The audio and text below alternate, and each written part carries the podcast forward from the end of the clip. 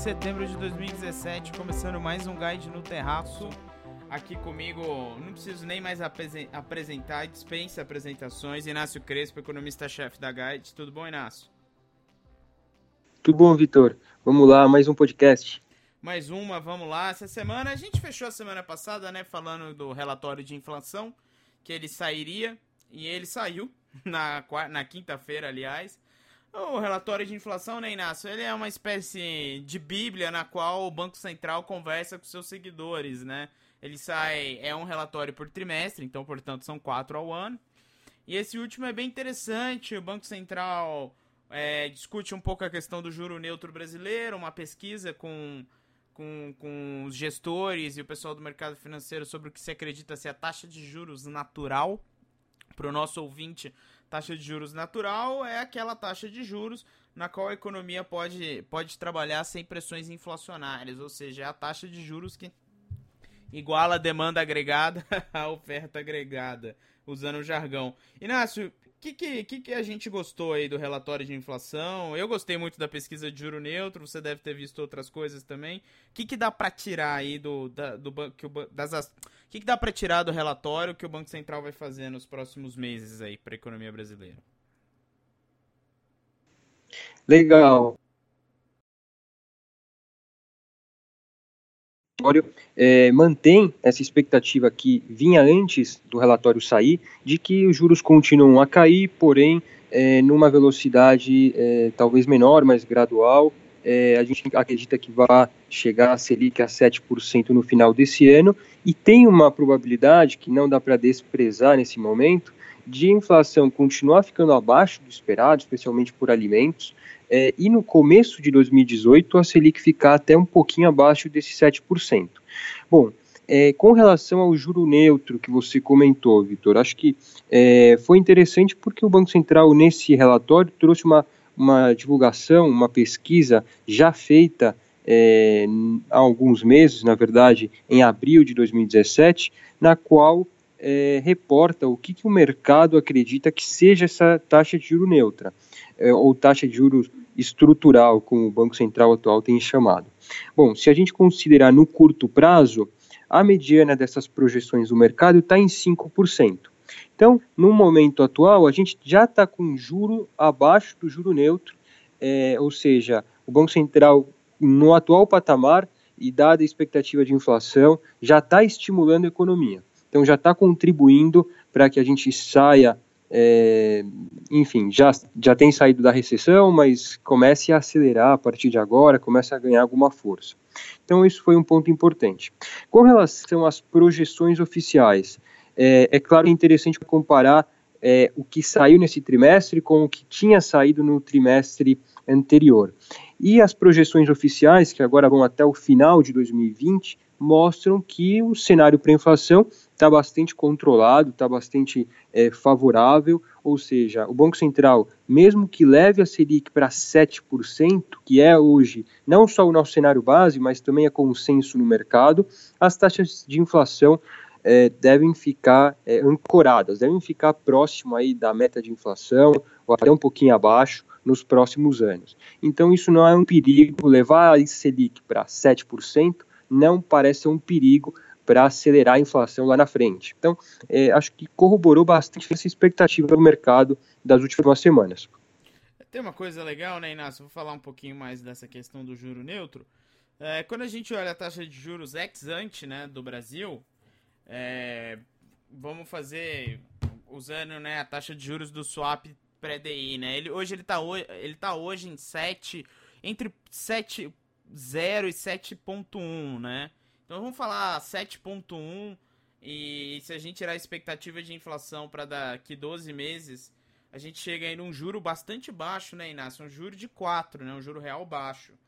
É, abaixo da, do juro neutro de curto prazo que o Banco Central levantou, que é 5, né?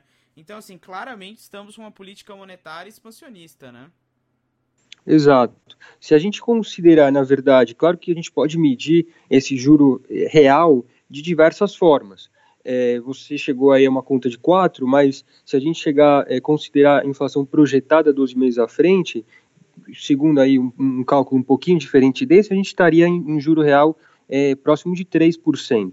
E o próprio Banco Central, no seu relatório, fala que, olha, se a Selic continuar caindo, se as coisas continuarem evoluindo como se espera, esse juro real hoje é em torno de 3, poderia cair para 2,7%. Então é uma taxa bem baixa, a gente já, tá, já teve uma taxa real há pouco tempo acima de 15%. Então, nesses patamares, é realmente uma taxa baixa, considerado aí o histórico recente do país.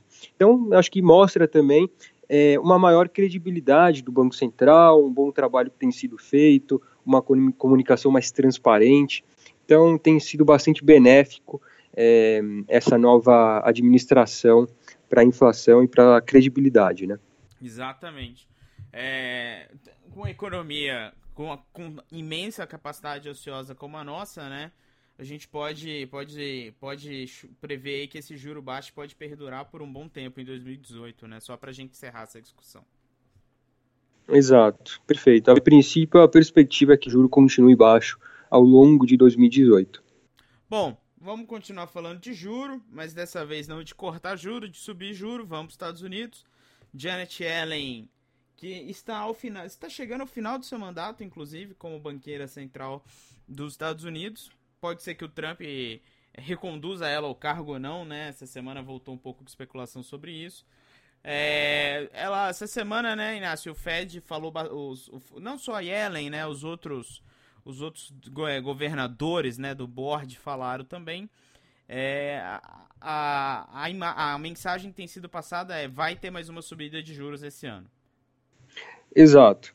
É, a gente está numa discussão bastante atual. Essa semana, ao menos 15 dirigentes do Banco Central Americano, do Fed, é, fizeram ou vão fazer discursos aí até sexta-feira. Então, está é, recheada aí de discursos, de falas, de sinalizações sobre o que pode acontecer aí nos próximos meses. Mas pegando o gancho sobre o que a Yellen falou, o que a presidente do Banco Central americano falou nessa semana, tudo indica que os juros americanos devem subir mais uma vez nesse ano. Isso seria a terceira vez que os juros sobem nesse ano. Os juros terminariam aí entre 1,25% e 1,50% ao ano.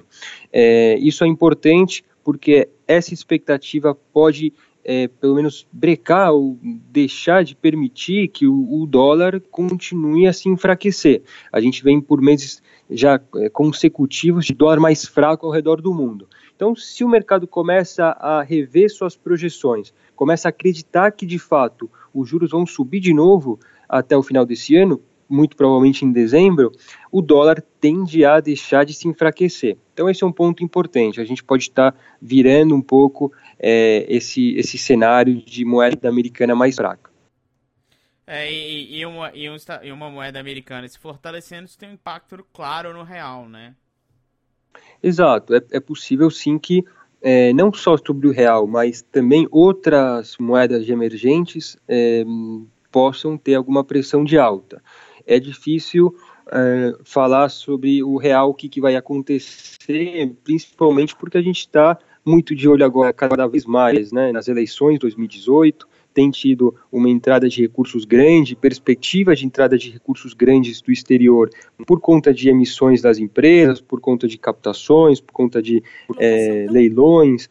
Então, é, não acho que isso vai ser, no curto prazo, uma pressão muito grande de alta sobre o dólar, olhando aqui a moeda brasileira. Né? Então, não acho que isso vá levar o real a se enfraquecer de forma expressiva já no curto prazo. Mas é algo para a gente notar, é algo para a gente levar em consideração, não só para os próximos meses, mas para é, um tempo mais à frente, né? olhando o final de 18 também, final de 19. Estaremos de olho com certeza né, nos movimentos de política monetária, não só dos Estados Unidos, mas das economias desenvolvidas como um todo, né? A gente já discutiu isso aqui algumas vezes, nessas né, normalizações aí de política monetária tem impactos bem interessantes no Brasil e a gente vai acompanhando conforme elas forem acontecendo. Inácio, para a gente encerrar, voltando no Brasil, é, o governo puxou um truque meio sujo aí debaixo do pano, aprovou o status de ministro para o secretário, é, o secretário da, do, do programa de privatizações, né, o Moreira Franco. E agora ele tem status de ministro, logo ele tem foro privilegiado, né?